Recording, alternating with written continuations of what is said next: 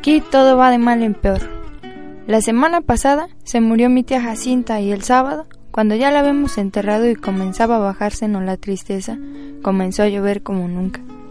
A mi papá eso le dio coraje, porque toda la cosecha de cebada estaba soleándose en el solar. El aguacero llegó de repente, en grandes olas de agua, sin darnos tiempo ni siquiera de esconder, aunque fuera un manojo. Lo único que pudimos hacer, todos los de mi casa, fue estarnos arrimados debajo del tejabán, viendo cómo el agua fría que caía del cielo quemaba aquella cebada amarilla tan recién cortada. Y apenas ayer, cuando mi hermana Tacha acababa de cumplir doce años, supimos que la vaca que mi papá le regaló para el día de su santo se la había llevado al río. El río comenzó a crecer hace tres noches, a eso de la madrugada. Yo estaba muy dormido y sin embargo el estruendo que traía el río al arrastrarse me hizo despertar enseguida y pegar el brinco de la cama con mi cobija en la mano, como si hubiera creído que se estaba derrumbando el techo de mi casa. Pero después me volví a dormir. Cuando me levanté, la mañana estaba llena de nublazones y parecía que había seguido lloviendo sin parar. Se notaba en que el ruido del río era más fuerte y se oía más cerca. Se olía, como se huele una quemazón, el olor a podrido del agua revuelta. A la hora en que me fui a asomar, el río ya había perdido sus orillas. Iba subiendo poco a poco por la calle real y estaba metiéndose a toda prisa en la casa de esa mujer que le dicen la tambora. El chapaleo del agua se oía al entrar por el corral y al salir en grandes chorros por la puerta. La tambora iba y venía caminando por lo que era ya un pedazo del río, echando a la calle sus gallinas para que se fueran a esconder a algún lugar donde no les llegara la corriente. Y por el otro lado, por donde está el recodo, el río se debía de haber llevado, quién sabe desde cuándo, el tamarindo que estaba en el solar de mi tía Jacinta, porque ahora ya no se ve ningún tamarindo, era el único que había en el pueblo, y por eso nomás la gente se da cuenta de que la creciente está, esta que vemos, es la más grande de toda la que ha bajado. Mi hermana y yo volvimos a ir por la tarde a mirar el amontonadero de agua que cada vez se hace más espesa y oscura y que pasa ya muy por encima de donde debe estar el puente. Allí nos estuvimos horas y horas sin cansarnos viendo la cosa aquella. Ah, después nos subimos por la barranca, porque queríamos oír bien lo que decía la gente, pues abajo, junto al río, hay un gran ruidazal, y solo se ven las bocas de muchos que se abren y se cierran como que quieren decir algo, pero no se oye nada. Por eso nos subimos por la barranca, donde también hay gente mirando el río y contando los perjuicios que ha hecho. Allí fue donde supimos que el río se había llevado a la serpentina, la vaca esa que era de mi hermana Tacha, porque mi papá se la regaló para el día de su cumpleaños, y que tenía una oreja blanca y otra colorada y muy bonitos ojos. No acabo de saber por qué se le ocurriría a la serpentina pasar el río este, cuando sabía bien que no era el mismo río que ella conocía a diario. La serpentina nunca fue tan atarantada. Lo más seguro es que ha de haber venido dormida para dejarse matar así nomás por nomás. A mí muchas veces me tocó despertarla cuando le abría la puerta del corral porque si no, de su cuenta, allí se hubiera estado el día entero con los ojos cerrados, bien quieta y suspirando, como se oye suspirar a las vacas cuando duermen.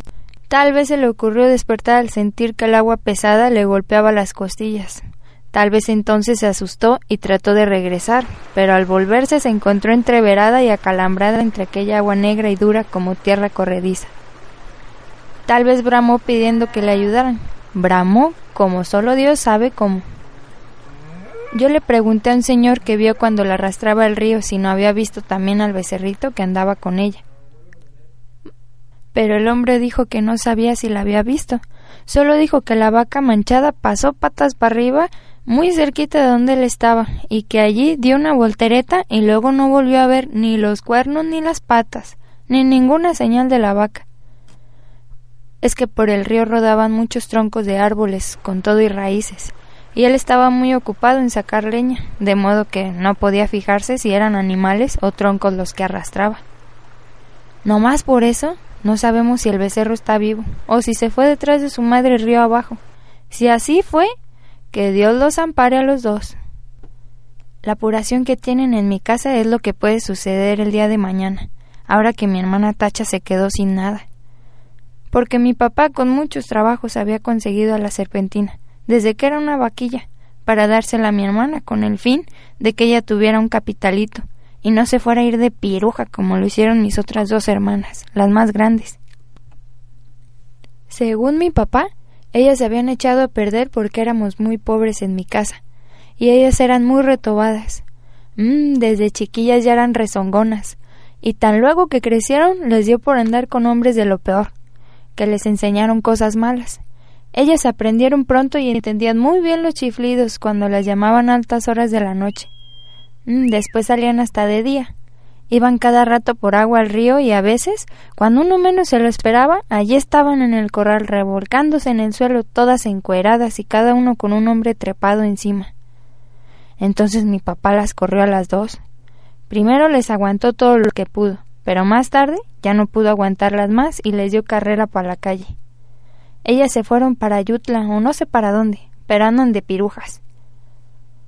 Por eso le entra la mortificación a mi papá ahora por la tacha, que no quiere vaya a resultar como sus otras dos hermanas. Al sentir que se quedó muy pobre viendo la falta de su vaca, viendo que ya no va a tener con qué entretenerse mientras le da por crecer, y pueda casarse con un hombre bueno, que le pueda querer para siempre. Y eso ahora va a estar bien difícil. Con la vaca era distinto, pues no hubiera faltado quien se hiciera el ánimo de casarse con ella, solo por llevarse también aquella vaca tan bonita. La única esperanza que nos queda es que el becerro esté todavía vivo.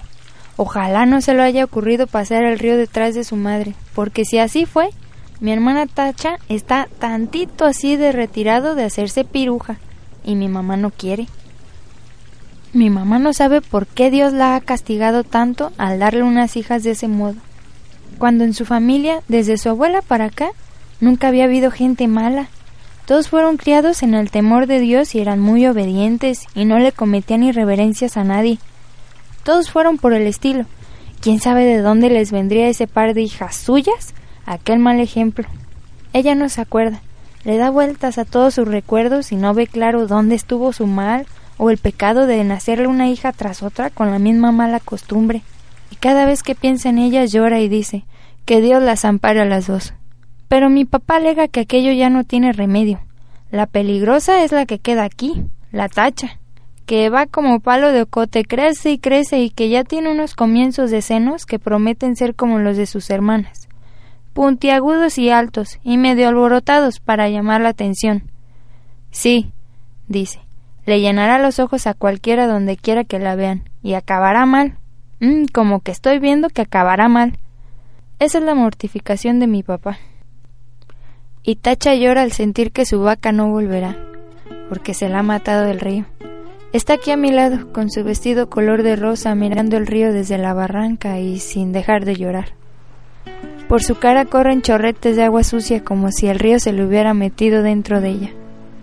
Yo la abrazo tratando de consolarla, pero ella no entiende. Llora con más ganas. De su boca sale un ruidito semejante al que se arrastra por las orillas del río, que la hace temblar y sacudirse todita. Y mientras la creciente sigue subiendo, el sabor apodrido que viene de allá salpica la cara mojada de Tacha, y los dos pechitos de ella se mueven de arriba abajo sin parar como si de repente comenzaran a hincharse para empezar a trabajar por su perdición.